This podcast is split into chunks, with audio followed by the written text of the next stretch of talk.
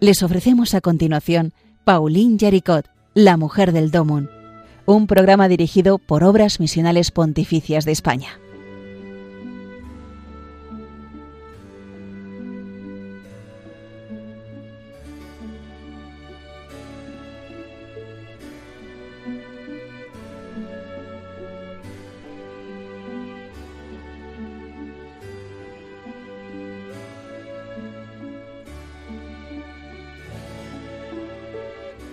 Buenos días, queridos amigos oyentes de Radio María. Estamos en el programa Paulín Jaricot, la mujer del Domun. Son las 6 de la mañana de este jueves 23 de septiembre. Ya estamos a punto de concluir el mes de septiembre también. Bueno, pues eh, vamos a ponernos en presencia de Dios, vamos a rezar al Señor para que este programa y el día de hoy transcurra siempre según la voluntad de Dios. Señor, Tú has inspirado a Pauline Marie Jaricot la fundación de la propagación de la fe y del Rosario Viviente, así como su compromiso total por la causa de los trabajadores. Que pronto llegue el día en que la Iglesia pueda celebrar la santidad de su vida. Que su ejemplo lleve a un gran número de cristianos a dedicarse a la difusión del Evangelio, para que los hombres y las mujeres de nuestro tiempo y todos los pueblos del mundo puedan descubrir tu amor infinito manifestado en Jesucristo nuestro Señor, que vive contigo en la unidad del Espíritu Santo y es Dios por los siglos de los siglos. Bueno, pues les habla José María Calderón, les estamos haciendo este programa desde la sede de, las obras misionales pontificias de España. Ya saben que todo lo que nosotros aquí tenemos y hacemos lo pueden encontrar en la página web omp.es. omp.es, que es eh, la página web de Obras Misionales Pontificias. También hemos abierto una página especial con motivo del DOMUM, porque ya dentro de unos días comenzamos ese mes misionero que es el mes de octubre. Y entonces está la página web de domum.es, donde también pueden encontrar historias preciosas sobre las misiones, sobre, eh, sobre eh, la vida misionera de la Iglesia. Bueno, en la oración, como ya les recalqué la semana pasada, eh, se, comienza poniendo los tres, los tres pilares sobre los que se basa eh, la vida de, de Pauline Jaricot. Uno, la fundación de la propagación de la fe de la que hablamos la semana pasada, ¿verdad? Esa obra preciosa que luego la Iglesia la valoró tanto, la, le dio tanta importancia que quiso que estuviera eh, no bajo el cuidado de una serie de personas que de forma eh, altruista y generosa la gobiernan, sino que estén al servicio de la Iglesia universal y por lo tanto bajo el, mandato del Papa, la propagación de la fe. Pero luego, al, poco tiempo, cuando Pauline Jaricot dejó de ser ya la responsable de esta asociación, fundó una nueva asociación. ¿eh? se llama El Rosario Viviente, esa obra que se llama El Rosario Viviente. Eh, a Paulín le quemaba el corazón y también los ojos, porque lloraba por ello, eh, la situación de Francia, de esa Francia que había sido la hija predilecta de la Iglesia y que se había separado tanto de Dios y de la Iglesia, esa Francia en la que había tantos santos eh, que, que, habían dado un testimonio precioso del amor de Dios y del amor, eh, y del amor por los hombres, y, y a la vez había también tantos hombres y mujeres que habían abandonado a Dios, que habían traicionado a la Iglesia, que habían ido por caminos, eh, bueno, pues por caminos que no son los de Dios, ¿vale?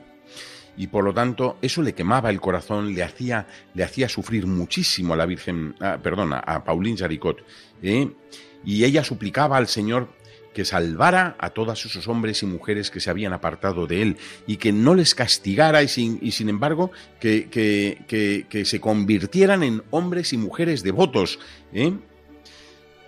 Era su intención, era su inquietud, era su deseo.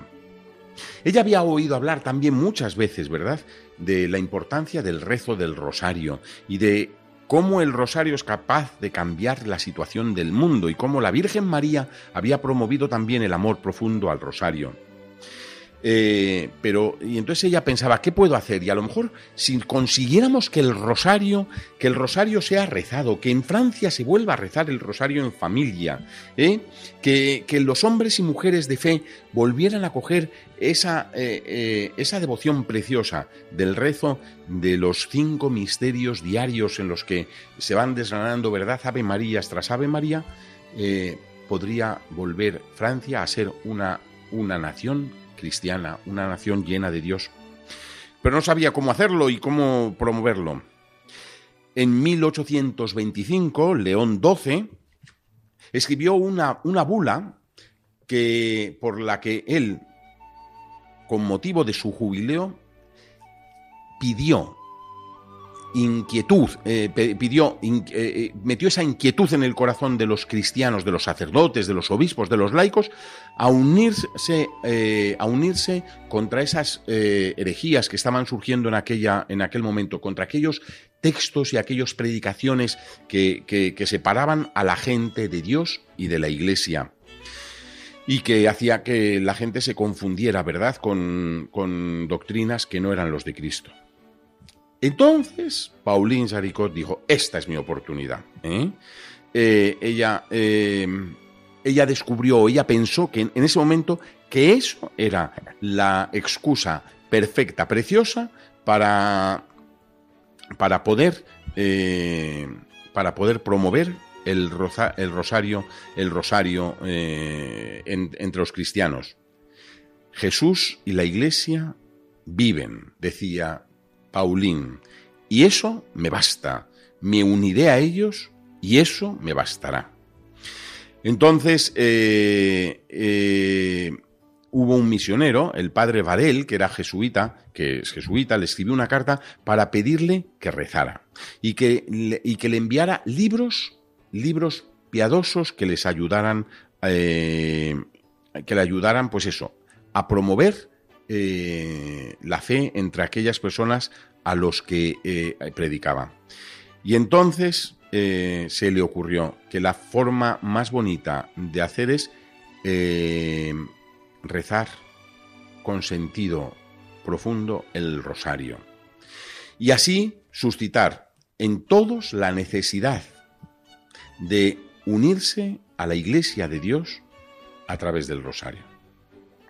Bueno, pues esto es lo que ella creó. Entonces creó lo que llamó el rosario viviente, rosario de los corazones, que dice eh, Pauline Jaricot.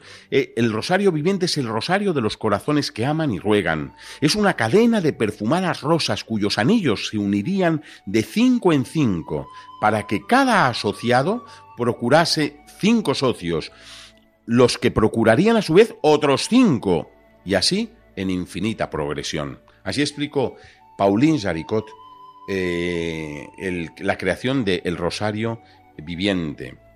Los socios, por lo tanto, que se fueran incorporando a esta asociación del Rosario Viviente eh, formarían secciones de 15 inscritos en honor de los 15 misterios del Rosario que había entonces. Ahora ya sabemos todos que teníamos 20, ¿verdad? Porque Juan Pablo II eh, nos introdujo los misterios luminosos pero, pero en aquel momento eran 15. ¿eh? Todos los socios formarían eh, secciones de 15, 15 socios. Eh, cada uno de ellos recitaría diariamente un, un, un, misterio del rosario, correspondiente al misterio que le hubiese tocado en suerte durante ese mes.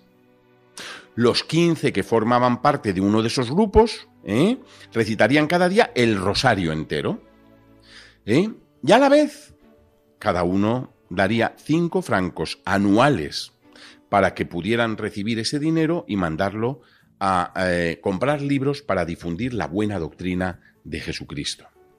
Esa es la intuición de, Pauline Jaricot. Es muy bonito, ¿verdad? Porque lo mismo hizo con lo de la propagación de la fe y ahora es hacer grupos de oración, grupos de personas que, que, entre ellas se alientan. Y eso me recuerda, ¿verdad?, las palabras del Papa eh, Benedicto XVI cuando aquí, cuando vino a España eh, eh, en la Jornada Mundial de la Juventud, durante la celebración de la Eucaristía, dijo, no se puede ser cristiano individualmente, hay que vivirlo en comunidad, hay que compartir la fe. Pues esto es lo que hace eh, Paulín, reunir a los cristianos que tienen una misma inquietud, que tienen una misma ilusión y que tienen un mismo convencimiento de que tienen que hacerlo. Para, eh, para, ¿Para qué? Pues por un lado, en el caso de la propagación de la fe, para motivarles en el tema de la, de la, de la misión y de la promoción de, vocaciones misioneras y de llevar eh, y bueno, y de, conseguir dinero para, para, enviar a misiones extranjeras desde Roma, perdón, desde, desde París, y luego este grupo, este nuevo grupo que es el Rosario del, eh, eh, perdón, el grupo del Rosario Viviente, que consiste en que, en que 15 personas se reúnan, em, se reúnan diariamente para rezar el Rosario. Cada uno de ellos reza un misterio. Eso quiere decir que cada grupo de estos de 15 personas rezan un rosario entero, los 15 misterios del rosario, cada día. Y eso es la oración que va a hacer que para ella, para, para, para eh, Pauline Jaricot, ¿verdad? Eh, que, eh, lo que ella quería, ¿verdad? Que Francia volviera a la raíz cristiana que tenía. Y a la vez sacar dinero, hacer una pequeña ofrenda, cada uno de esos miembros, una pequeña ofrenda que exija un poco de sacrificio, pero que tampoco sea desgarrador. ¿Para qué? Y en este caso es para comprar libros, comprar folletos, comprar eh, eh, para hacer biblioteca entre los misioneros. Libros piadosos, libros que construyan, libros que sean edificantes para que puedan ayudar a la, conversión y a la formación de los nuevos cristianos. Esto lo hace Pauline Saricot ¿eh? y, es lo bonito y es lo precioso que, que, que hoy todavía se sigue viviendo en ciertos lugares. Me ha impresionado, ¿verdad?, como eh, eh, he conocido que en ciertos países de Europa del Este se sigue habiendo estos grupos de Rosario Viviente que, que se comprometen a rezar por las misiones y por los misioneros.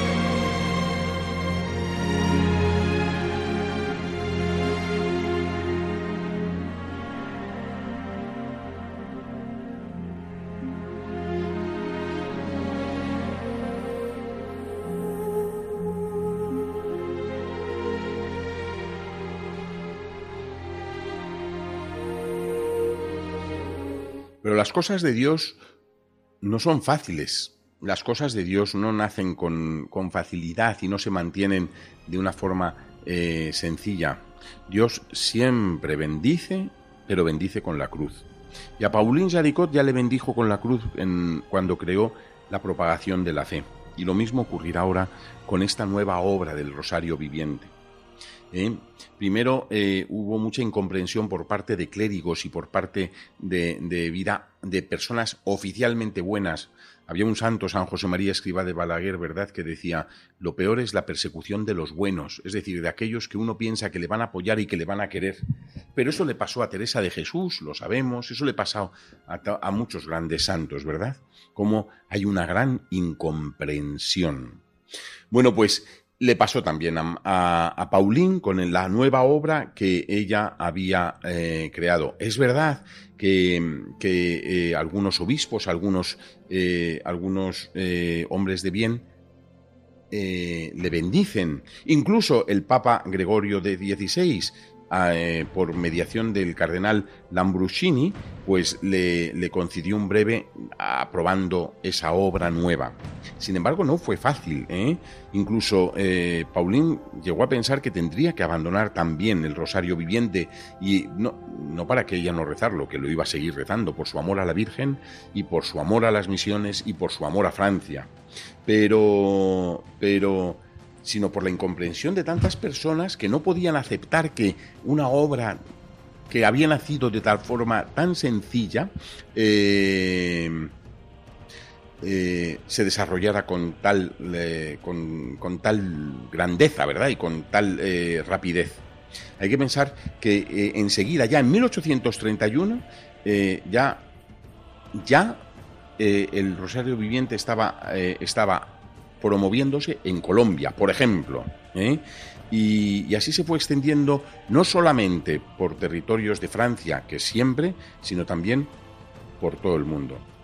Si Pauline Jaricot hubiera sido una persona del mundo moderno, es decir, de ahora mismo, si hubiera estado entre nosotros ahora, eh, eh, esta obra, ella se le podría llamar que ella es una influencer, ¿eh? una mujer que influye en la sociedad, porque seguro que su canal de YouTube o su canal de Twitter o su canal de Instagram, que promoviendo estas obras como es la propagación de la fe o ahora el Rosario Viviente, se multiplicaría por mogollón. ¿Por qué lo digo esto? Porque cuando Paulina murió, ya había millones de personas rezando el Rosario Viviente, haciendo miembros de esa asociación. Estamos hablando de cuando murió Pauline Jaricot y había millones y no había internet y no había redes sociales. ¿eh? Todo era escrito a mano y todo se trasladaba del boca a boca y todo se transmitía por simplemente por la enseñanza de unos a otros y por cartas, ¿eh? cartas manuscritas además. ¿eh? El cardenal Lambruscini eh, eh, les escribió a, sus religiosas y les dijo, algunos eclesiásticos juzgaron que esta obra emanaba de Dios y el Papa Gregorio XVI la acogió con mayor satisfacción por creerse dichoso en poder manifestar su agradecimiento a Pauline Jaricot por el importante servicio prestado por ella a la Iglesia, fundando esta y la propagación de la fe. Y entonces ya a partir de ahí empezaron a surgir, eh, bueno, a surgir, perdón, se le fueron otorgando eh, numerosas indulgencias que eh, el Papa iba otorgando al rezo del Santo Rosario de esta forma que Paulín había pensado. A mí esto me, provoca o, me, motiva para, para tener un pensamiento más allá, ¿verdad? Pauline Jaricot eh, una enamorada de la misión, una enamorada de la Eucaristía, una enamorada de la Iglesia y una enamorada de la Virgen. Rezar el rosario es, eh, eh, es fruto o es, es propio de quienes aman a la Virgen Santísima, a quienes reconocen en la Virgen a la Madre de Dios, la intercesora y la dadora de todas las gracias. Pauline Jaricot abandonó todo lo que el Señor le iba poniendo en sus manos para dedicarse a enseñar a rezar. ¿eh? Y entonces también ahí nos muestra el valor que ella daba a la oración, a la oración confiada. El Papa Francisco, escribiendo a los directores nacionales de las obras misionales pontificias, no una, ni dos, ni tres veces, en varias ocasiones nos ha dicho, la primera obra misional es la oración. Es verdad Querido amigo, querida amiga, es verdad que las obras misionales pontificias nos piden dinero todos los años con motivo del DOMUN, con motivo de la infancia misionera, con motivo de las vocaciones nativas. Es verdad que la, que, la Iglesia en territorios de misión necesita nuestro compromiso económico y material. ¿Por qué? Porque viven gracias a que los cristianos compartimos los bienes también económicos y materiales. No compartimos solo la fe, no compartimos solo la esperanza, no compartimos solo la caridad, sino que compartimos los bienes materiales para poder sacar adelante la tarea que tiene la Iglesia encomendada. Pero si algo nos une y algo nos hace fuertes, si algo mueve el corazón de las personas, es la oración. Y por eso la primera obra misional es la, la oración. Por eso hoy hay eh, muchos conventos de clausura, de vida contemplativa. ¿eh? Yo puedo recordar ahora mismo a las Clarisas de Soria, puedo recordar a las, a las eh, Carmelitas Descalzas de la calle Ponzano aquí en Madrid, puedo recordar a, bueno, tantísimas, ¿verdad? que están rezando, que rezan, que se acuerdan todos los días, todas las semanas, todos los meses de las misiones y de los misioneros. Sé, sé, porque ha sido así desde hace muchos años, que hay muchos conventos en España que hoy están, que dedican un día al mes para ofrecer todo lo que hacen y rezan por las misiones y por los misioneros, por llevar a Cristo, porque la Iglesia siga llevando a Cristo a las personas que no le conocen. La oración es importantísima y por eso yo doy gracias desde aquí, no lo puedo hacer de otra forma, ¿verdad? Pero doy gracias desde aquí a todas las, las mujeres de vida contemplativa que están rezando ¿eh? mm, por las misiones y por los misioneros, que, que, que, son conscientes de que su oración es imprescindible para mantener firme la fe de esos hombres y mujeres que han sido capaces de abandonarlo todo y de irse a territorios de misión, a territorios donde la Iglesia no está implantada para llevar a Cristo. La oración. Pero no basta con la oración, o si basta, bastaría perfectamente con la oración de esas mujeres y de esos hombres de vida contemplativa. Pero también el Señor quiere que tú y yo ofrezcamos nuestra oración. Y también el Señor quiere que tú y yo seamos capaces de, ofrecer eh, todos los días un, nuestra, un rato de oración, un misterio del rosario, un Ave María por los misioneros y misioneras. Me gusta como en Radio María, ¿verdad? Cuando rezan el rosario, cuando nos, cuando nos ayudan a rezar el rosario a todos nosotros ¿eh? y nos, y nos eh, introducen por ese camino de oración. Yo rezo el rosario, lo oigo eh, con Radio María, pues, el, pues por ejemplo, por ejemplo, por ejemplo, el que viene ahora después de este programa, ¿no? Todos los días a las seis y media Juan Pablo II, San Juan Pablo II nos ofrece la posibilidad de rezar el rosario. Pero bueno, sabemos también que a lo largo del día hay al menos dos o tres veces que podemos volver a rezar el rosario con Radio María. Y Radio María hay un misterio que siempre lo ofrece por las misiones y los evangelizadores. Y es bueno que tú y yo nos acostumbremos a rezar por las misiones y por los misioneros. El valor de la oración es infinito. Cuando lo hacemos con amor crece incluso más.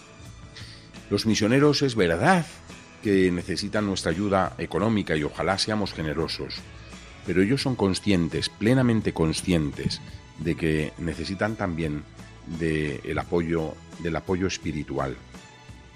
Y no solamente en los momentos de turbación que ellos tienen, ¿verdad? Los momentos en los que, bueno, en los casos de misioneros que están en territorios de persecución o, al menos de marginación, o lugares donde eh, los cristianos y los misioneros son una inmensa minoría, ¿verdad?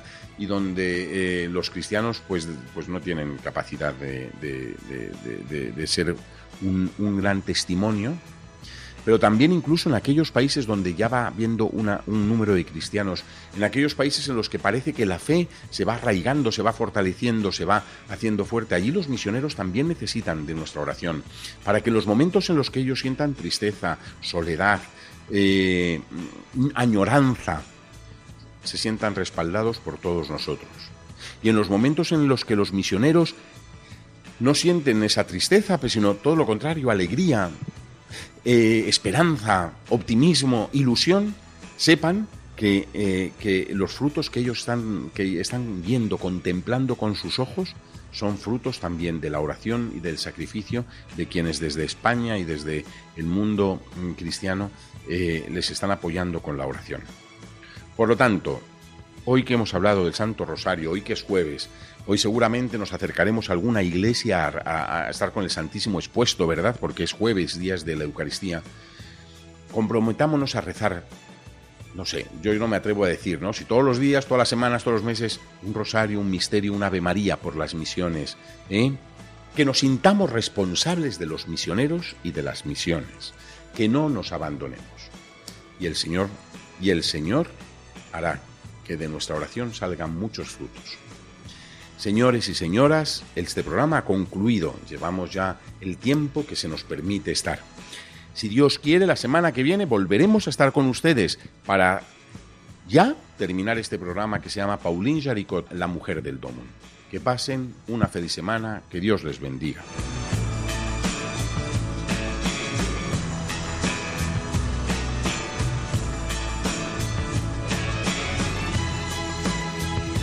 El jueves que viene, si Dios quiere, estaremos con ustedes aquí de nuevo. Saben que tenemos un correo electrónico, la mujer del domun arroba radiomaria.es.